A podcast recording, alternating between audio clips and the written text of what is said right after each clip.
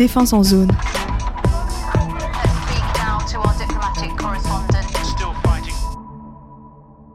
La guerre en Ukraine a réveillé les peurs en Europe et notamment à l'Est et au Nord. Euh, les Suédois ont même un mot pour la définir, Riskrak, littéralement la Russie arrive.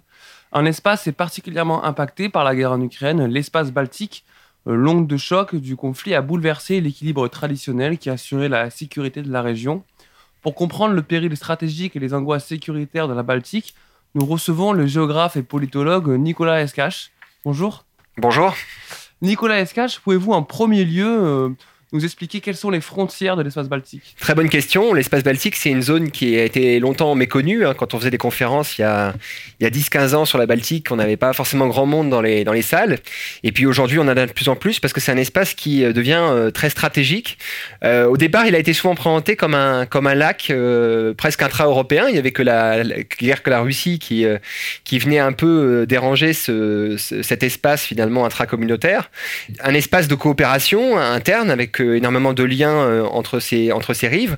En réalité, lorsqu'on relit l'histoire, on se rend compte que c'est pas un, espace de, paix, mais davantage un espace de confrontation qui a subi des, des influences multiples. D'abord l'influence des, des, Danois, des Allemands, puis l'influence de la Suède, qui a connu une domination euh, importante sur l'ensemble de l'espace, et enfin la, la Russie, jusqu'à euh, la chute du rideau de fer, avec un équilibre qui n'a jamais été en réalité instauré, un déséquilibre constant.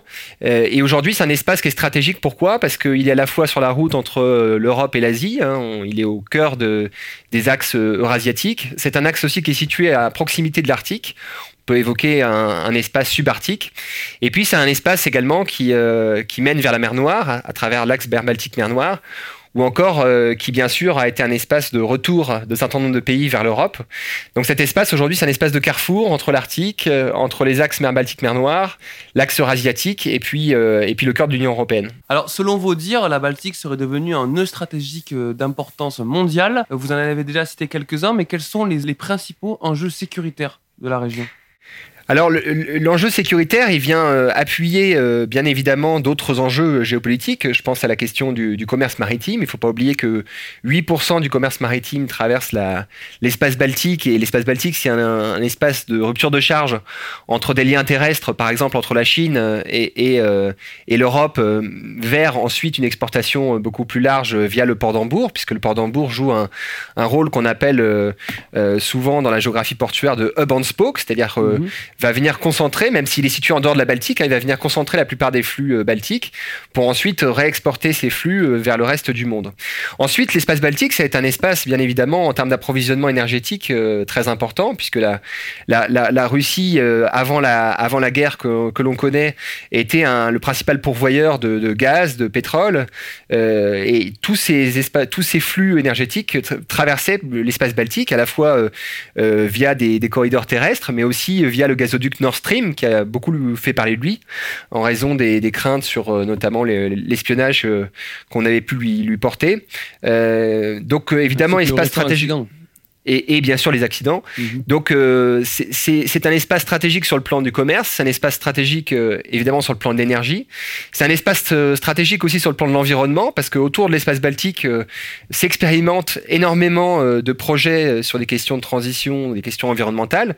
C'est aussi une des mers les plus polluées du monde. Euh, il faut savoir mmh. que cette mer accueille des cimetières d'armes chimiques, de sous-marins. Aujourd'hui, on a 40 000 tonnes d'armes chimiques sous la mer Baltique et si ces armes venaient à s'éroder, eh bien, euh, la, mer Baltique pourrait être déclarée euh, cliniquement morte. Donc c'est aussi un espace qui, euh, sur le plan de la, mesure environnementale, est peut-être moins symbolique que, peut être l'Arctique, mais, qui est un espace aussi très regardé, très, très convoité sur, sur le plan des transitions. On a longtemps parlé dans le lac Euro-Atlantis, comme vous avez dit au début. Quelle est la présence de l'OTAN dans la région?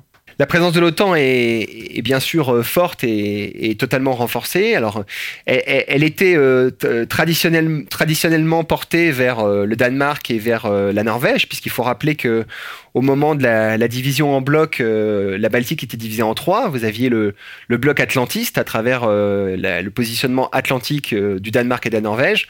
Vous aviez euh, le bloc euh, communiste avec à la fois euh, la RDA, la Pologne, l'URSS, et puis vous aviez aussi des pays comme la Suède, qui, qui était neutre et qui incarnait ce qu'on appelait la troisième voie, et des pays semi-neutres comme la Finlande. Donc la présence de l'OTAN, elle est, elle est historique euh, en Baltique. Elle a été euh, renforcée à la fois par des présences terrestres, des, des bataillons euh, au sol qui sont multinationaux, et puis également des renforcements à travers des exercices. Et alors l'intégration des pays baltes dans l'OTAN, c'était bien en 2004, c'est ça? Oui, et pour la Pologne, c'était 99. Alors au sein de cette mer Baltique, un des 46 oblasts russes, Kaliningrad. En quoi Kaliningrad est d'importance géostratégique majeure pour la Russie? Ça, a été mm, depuis longtemps, en fait, euh, stratégiquement un espace mhm. important. alors d'abord sur le plan économique, puisque euh, au milieu des années 90, la Russie voulait faire de, Kaliningrad pratiquement un Hong Kong sur la Baltique, avec euh, l'existence d'une zone économique spéciale. La Russie, au moment de la chute du rideau de fer et de l'indépendance des, États baltes, s'est retrouvée privée d'un certain nombre de ses ports. Les, ports baltes étaient des ports importants, c'était le cas de mhm. Ventspils par exemple, notamment pour l'exportation d'un certain nombre de matières premières, mais aussi de, des exportations énergétiques. Euh, le fait notamment que, le, que le, la, Russie euh, construise des ports propres nationaux euh, dans, le, dans, le, golfe de Finlande, je pense à Primorsk, je pense à Ousluga, à, à Vysotsk, mhm. a, légèrement fluidifié les choses, mais auparavant, le port de Kaliningrad était important. C'était un port qui pouvait être libre de glace une grande partie de, de l'année. Contrairement à Saint-Pétersbourg tout à fait, contrairement à Saint-Pétersbourg, qui était très bien relié euh, à la Russie euh, entre, entre, guillemets continentale euh, grâce à des liens ferroviaires qu'on trouve toujours. Hein, les liens, les, les, réseaux ferroviaires dans les États baltes sont principalement orientés ouest-est encore aujourd'hui. Mhm. et c'est devenu, en plus de cette position stratégique économique, une position sur le plan militaire importante. on peut citer quelques exemples. Hein. En 2016, par exemple, Kaliningrad s'équipe de missiles Iskander qui ont une mhm. portée de 400-500 km. Et puis plus récemment, de missiles hypersoniques Kinjal, qui ont fait beaucoup parler d'eux, puisqu'ils sont une portée de, de 2000 km. Mhm. Euh, alors cette euh, enclave de Kaliningrad, en plus, euh, fragilise les, les États baltes, euh, puisque si on regarde la carte, mis à part le, corridor de, de Suwalki, qui fait la, jonction entre les États baltes et la, et la Pologne, on n'a mhm. pas d'autres euh, liaisons euh, entre les États baltes et le cœur de le reste de l'Union européenne. et Kaliningrad, en fait? Isole, voilà, enserre euh, les, les, États baltes dans ce que j'ai appelé un peu une insularité, mhm. puisque vous avez à l'ouest euh, des passages de navires euh, militaires entre la base de Baltisk et la base de Kronstadt, donc des mouvements réguliers qui, qui, viennent menacer sur le flanc ouest les États baltes. Sur la, la, partie orientale, vous avez bien sûr des exercices notamment qui, associent, qui associaient la Russie et la Biélorussie, et au sud, vous n'avez guère que ce passage de Suwalki qui permet de créer un socle et une jonction entre les États baltes et, la Pologne. Alors en plus de cette euh, stratégie euh, d'insularisation dont vous parlez, euh, vous parlez également d'avant-poste territorial des Russes en mer Baltique. on pense notamment à, l'archipel de Turku. Pouvez-vous nous la décrire? Oui, c'est une, logique, euh, et on voit bien que là, Kaliningrad n'est pas en réalité un cas isolé. C'est une logique de la Russie euh, depuis très longtemps d'avoir des avant-postes, des postes avancés, euh, qui sont souvent des postes présentés comme des bâtiments liés au tourisme, à l'acquisition immobilière, et qui en réalité mhm. peuvent être dimensionnés comme des, bâtiments d'accueil de, conflits ou de guerres. ça a été le cas pour l'archipel de Turku, où on avait des résidences immobilières nombreuses, et la police euh, finlandaise, en faisant une perquisition en, 2018, a réalisé que ces équipements euh, étaient bien loin euh, de seules visées touristiques. Vous aviez des, des pistes d'hélicoptères, des quais d'appontement qui étaient largement surdimensionnés, des espaces également d'espionnage à l'intérieur des bâtiments, et donc le soupçon aussi d'une collusion entre ces espaces et un possible espionnage russe. Mais on trouve la même chose aussi dans des, dans des navires de pêche euh, qu'on retrouve finalement à très près des, eaux territoriales et qui se retrouvent là aussi euh, équipés d'une manière complètement euh, surdimensionnée par rapport à une activité de pêche. Donc cette logique d'avant-poste, on peut la trouver en Finlande, on peut la trouver sur mer. Et l'idée, c'est d'avoir des relais, d'avoir des, perles qui permettent ensuite, de, en, cas d'invasion, de pouvoir avoir un point d'appui. Est-ce qu'on pourrait faire la comparaison avec euh, la stratégie de Pékin en mer de Chine du collet de perles? Oui, il y, a, une comparaison à, faire, même si euh, l'amplitude le, n'est pas, pas la même. Ou le, mais, mais, effectivement, c'est de pouvoir euh, compter sur des espaces avancés. Et ce qui crée en Baltique une logique un peu du gruyère, où vous avez des, des influences multiples entre la, les influences euh, russes, des influences chinoises aussi, puisque la Chine a, a beaucoup investi aussi dans un certain nombre de, de, de territoires, d'équipements. Ça a été le cas dans la volonté chinoise de, de cofinancer le, le tunnel entre Helsinki et Tallinn. Mhm. Euh, qui est un projet de, liaison entre ces deux, ces deux villes, euh, dans un espace qui est très important, puisque c'est un espace qui euh, mène à, à l'Arctic Corridor, au corridor arctique vers Kirkenes. Donc c'est vraiment la, la, jonction entre l'espace baltique et l'espace arctique. Et on voit bien là aussi la, volonté de, sécuriser des, des, points de passage. Alors pour revenir du côté de, de l'OTAN, les intégrations de la Finlande et de la Suède à l'Alliance, probable, ne présentent-elles pas un trop gros danger pour l'équilibre stratégique de la région? Non, non, je crois pas. Je crois que, la, au contraire, le, le, fait que ces pays euh, veuillent rejoindre l'OTAN montre que la, la tension euh, a passé encore un, un cap. Euh, mhm. C'est vrai que nos, les, les positionnements des, des, experts ou des spécialistes sur, sur la région ont un peu changé parce que on avait tendance, avant la, la, guerre en Ukraine, là je parle pas forcément que de l'invasion de, de, la Crimée, hein, mais vraiment de la guerre contemporaine en, en Ukraine, on avait tendance à considérer qu'on était dans, en dans le cadre d'une géopolitique euh, sourde. C'est-à-dire mhm. qu'il y avait un jeu d'intimidation euh, par le bas, souvent, hein, d'un côté, de l'autre, à travers des petites actions qui, isolément, n'étaient pas forcément euh, de nature à déstructurer la zone, mais qui, par accumulation, pouvaient la déstructurer, tout en précisant que l'article 5 de l'OTAN protégeait l'espace, une grande partie de l'espace baltique, puisque même si la Suède et la Finlande n'en faisaient pas partie, les États baltes l'avaient bien rejoint en 2004. Mais c'est vrai que la, la, guerre en Ukraine qu'on a connue, qui déjouait en quelque sorte les, pronostics dans son, amplitude, euh, nous fait euh, être relativement plus prudents par rapport à ce qui pourrait se passer dans l'avenir. On, ne sait pas exactement comment les choses vont, évoluer. Et les États baltes, euh, eux, ont, conscience depuis longtemps de ce danger et interpellent les autres Européens sur ce danger potentiel.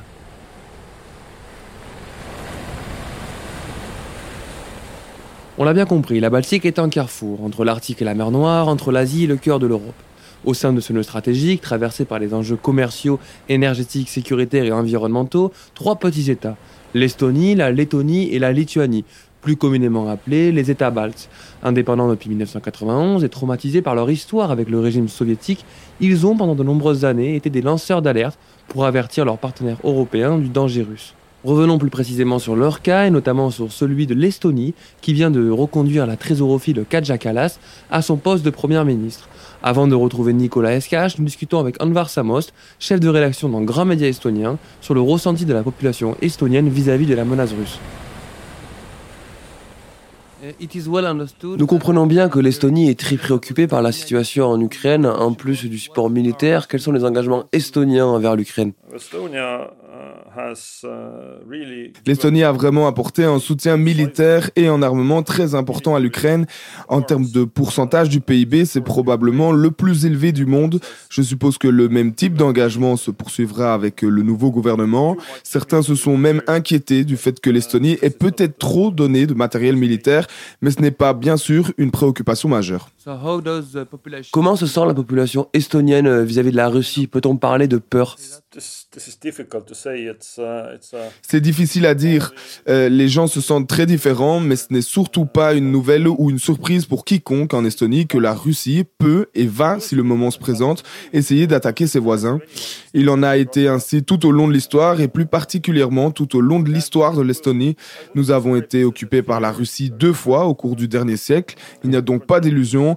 Les Estoniens connaissent bien la mentalité et la pensée russe, donc je ne dirais pas qu'il s'agit d'une crainte, mais plutôt d'une attention permanente à l'égard de ce que fait la Russie et de son évolution interne notamment. Et pour ma dernière question, est-ce que l'Estonie se sent complètement soutenue par ses partenaires occidentaux?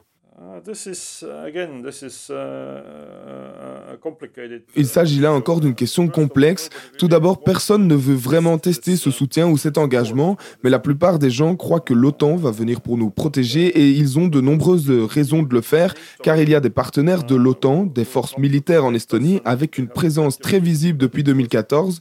Mais ce qui est peut-être préoccupant, c'est le comportement de certains grands pays européens comme l'Allemagne ou la France qui continuent à essayer de trouver une sorte de solution pour négocier ou s'entendre avec le régime de Vladimir Poutine, ce qui du point de vue de l'Estonie est vraiment illusoire. Cela n'a aucun sens. Vous avez très bien vu ce qu'a fait la Russie dans le Donbass et en Crimée il y a sept ans et maintenant depuis un an dans l'est de l'Ukraine.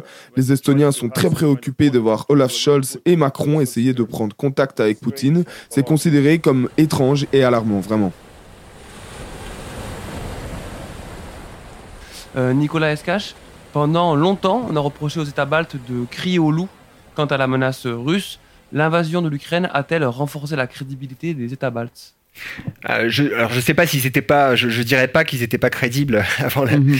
mais mais en tout cas oui, je, je pense qu'on a qu'on les entendait pas euh, à, à, la mesure de l'importance de, de l'enjeu. Euh, sans doute on, on, pensait que cet article 5 de l'OTAN, hein, qui euh, où, où, une attaque d'un des membres appelle à une riposte, alors y compris armée, mais d'ailleurs qui n'est pas forcément armée hein, de, de, la, de, la, part de l'ensemble de l'organisation, allait allait protéger en réalité ces, ces États baltes. On voit aujourd'hui que la Russie est, même si le cas ukrainien est, différent et est prêt, est prêt à tout. donc il est évident que dans la, mesure de précaution, on, est amené à, écouter aussi beaucoup plus fortement euh, ce que nous disent les États baltes hein, sur la, menace, euh, mm-hmm. sur la, géographie qui, euh, qui, qui, rend aussi les, les États baltes fragiles, hein, avec euh, des pays relativement plats, euh, euh, pour lesquels les frontières ont été, euh, pour certaines frontières, définies tardivement. Il ne faut pas oublier que la dernière, le dernier traité frontalier entre la, entre la Russie et l'Estonie, c'est 2014, c'est très tardif. donc il y, a une, il y, a une forme de, de, fragilité, et je crois que ça, ça, ça a été entendu dans le renforcement notamment des bataillons mmh. multinationaux de l'OTAN.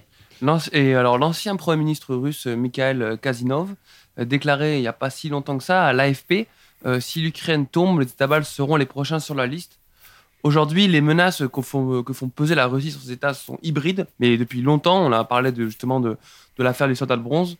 Comment, euh, comment les définir? Y a-t-il un risque, par exemple, aussi de, de Crimée balte euh, c'est un. Alors, euh, cette expression Crimée-Balte avait été euh, reprise à de, nombreuses fois, notamment sur les, sur les territoires de, de l'Est, mhm. de l'Estonie et de la Lettonie, parce qu'il faut bien comprendre que l'Estonie et la Lettonie euh, ont un certain nombre de populations euh, russophones, mhm. à la fois dans les capitales, euh, où, où, ces populations peuvent représenter une grosse partie, quasiment un peu moins de la moitié, hein. et puis des territoires orientaux, c'est le, le, cas notamment du territoire autour de Narva en Estonie, c'est le cas aussi du territoire autour de Daugavpils en, en Lettonie, qui sont des espaces où vous avez une très grande majorité de russophones. À Narva, par exemple, vous avez 95% de, russophones. Euh, et donc, c'est, cette, euh, expression euh, des crimes baltes a, été souvent reprise. Alors, on peut la contester pour plusieurs euh, raisons. D'abord, même si ces espaces orientaux euh, captent, peuvent capter capter les télévisions russes, euh, euh, on, peuvent avoir des liens aussi, euh, sur, avaient des liens sur le plan du commerce à la valise, par exemple, c'est le cas à, Narva. Vous avez une population russophone en réalité qui est très diverse dans ces zones. Certains sont pro-Poutine, certains ne le sont pas, certains sont très bien intégrés à l'économie, à l'administration estonienne ou lettonne. Donc la diversité de ces, populations ne fait pas craindre pour l'instant un, une, une instrumentalisation possible de, euh, des russophones pour euh, créer des soulèvements, par exemple. Même si euh, j'ai émis une prudence sur l'article 5 de l'OTAN, le fait que ces pays appartiennent à l'OTAN rend la situation malgré tout très différente. Oui, car, il y aurait peut-être un, risque qu'en fait les, les perturbations russes soient suffisamment basses pour passer en dessous de l'article 5, finalement. Oui, oui, c'est le risque, c'est plus, c'est plutôt quand même une accélération de la déstructuration. Mhm. Euh, alors par, par exemple, de l'ingérence dans les dans les élections, euh, de l'ingérence dans l'économie. Euh, mais je pense que la, les, les sanctions de part et d'autre qui ont été prises à l'occasion de la, la, guerre en Ukraine va aussi jouer à, terme vers une diversification en fait hein, des, des, des, débouchés économiques des États baltes, mhm. qui, qui, se, qui, qui d'ailleurs euh, avait été déjà euh, en, cours à propos des ports, puisque les, les ports baltes, qui étaient des ports d'exportation des, produits russes, euh, se sont diversifiés dans, dans, leur interland vers l'Asie centrale, mmh. vers la Chine, vers l'Ukraine aussi avant la, avant la guerre. Donc on, voit que les États baltes avaient fait un travail déjà aussi de, de recherche aussi de, de, partenaires plus, plus larges. et après, la question qu'on peut se poser, c'est est-ce que les États baltes seraient la, la priorité absolue de la, de la Russie? On parle aussi beaucoup de la Moldavie, enfin de la Transnistrie. Euh, donc ces, zones peuvent être aussi, à mon avis, des, zones euh, à fort impact par rapport à la, à, la, maîtrise euh, de, de, la, de, la, mer Noire que la Russie cherche à, accroître.